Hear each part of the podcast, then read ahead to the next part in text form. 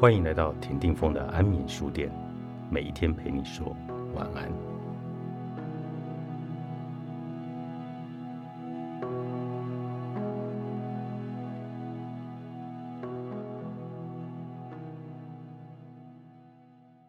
从记者到电视台一线主播，再转换跑道到人力公司，有最美发言人美誉的黄若薇出版。没有目的才有趣，非典型人生的一百种可能。看起来没有用的事，都会累积起来。可能很多人都会觉得说，这个事情我为什么要做？为什么要帮？帮了你有什么用呢？但其实，在这一路下来，我很喜欢做一些很多人觉得没有用的东西，但是透过这些小事情，我学到了非常多的东西，也获得了很多珍贵的朋友。所以常常我得到一些意料之外的机会，都是因为做了这些别人眼中看起来根本没有用的事情。其实有的时候，我们上班一整天，可能你坐在那边发呆也是一整天。对于我来说，其实就是一个顺手，一个没差。花了同样的时间上班，还不如多累积一些经验。其实这就很像我们以前打游戏，在游戏里头遇到的。NPC，这些 NPC 呢，可能会拜托你做一些看起来没什么用的事情，但当你达到任务的时候，你就会获得一些意想不到的宝藏。所以有些人可能会觉得不关我的事，我不想做，但我还是尽可能的做自己觉得能力。以内可以做得到的事，不管是可以让身边的人开心也好，让自己有成就感也好，其实多做一点，会让你得到更多。专心培养自己，比营造人际关系更重要。回想起来，我的钝感，可能也算是一种超能力吧。我觉得职场上的事情，其实说复杂很复杂，你也可以让它不复杂，因为其实纠结来纠结去的，大部分都是人际关系。我们其实从小就总是会听着爸爸妈妈说、老师说，你要当个好学生、好女儿、好儿子。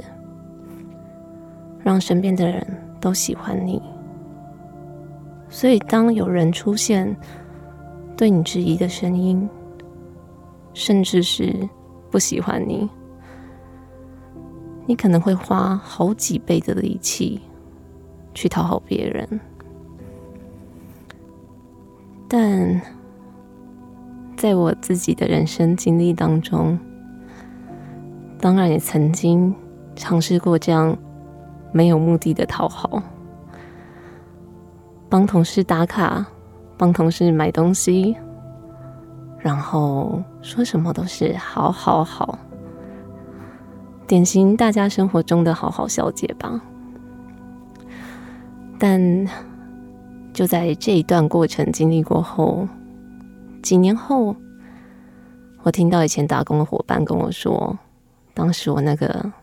一直努力，一直努力，想要讨好他的前辈。他说：“我没有这么不喜欢过一个人。”你能想象得到吗？当你很努力的想要让他喜欢，没想到他居然说：“我也不知道为什么，我就是不喜欢他。”其实我很感谢。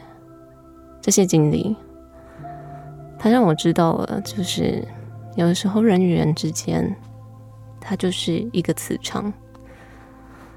呃，有的时候喜欢跟不喜欢，其实没有一定的原因。所以在这边，我也想要跟大家分享一下。我觉得还是做你自己吧，把你自己分内的工作做好，不拖累别人，当个有礼貌的好同事、好朋友。就算别人讨厌你，那又怎样呢？我相信你也问心无愧了吧。只能说，友谊、好人缘这些东西都不在我们自己手上可以掌控。是我的就是我的，在工作上，只要你有好表现，做人不失败，就算别人讨厌你，那也得佩服你。我们要如何停止无效的社交？有的时候在职场上，还是跟朋友的相处，你可能为了要制造一些话题，跟同事聊聊一些八卦，还是讲讲一些自己心中的不满。但是，往往这些事情都会发酵一些你没有办法预知的一些吞噬你的事件。所以，其实有的时候，我们的社交真正的好朋友，真的是你不需要多说话，大家坐在旁边，划划手机，翻翻书。可能一两个小时就讲个一两句话，喝口咖啡，喝口酒。我觉得这样的友情才是真正能够长久的。所谓的社交两个字，其实常常有的时候大家会过度用力吧。我们参加一些社团，参加一些。下班后的应酬，总觉得这样子就会认识很多好朋友，会有很多不同的人脉。但是我们常常忘记了，所谓的人脉，或许是一种互相帮助的关系。但当你如果没有这样的能力帮助别人的时候，那人脉还称得上是人脉吗？其实平日里头广结善缘，的确是蛮重要的。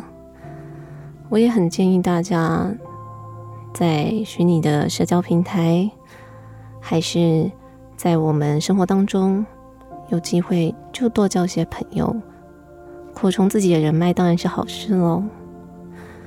可是千万呢，还是要记得。当你没有被利用的价值，这些朋友可能也不是你认识很久的朋友，那这个人脉可能在你需要的时候没有办法伸出手拉你一把。所以，其实还是好好的把力气花在自己的身上吧。当你够优秀、够杰出，你是个发光体，其实。不用宣传，也能让大家看见你。没有目的才有趣，非典型人生的一百种可能。作者：黄若薇，风和出版。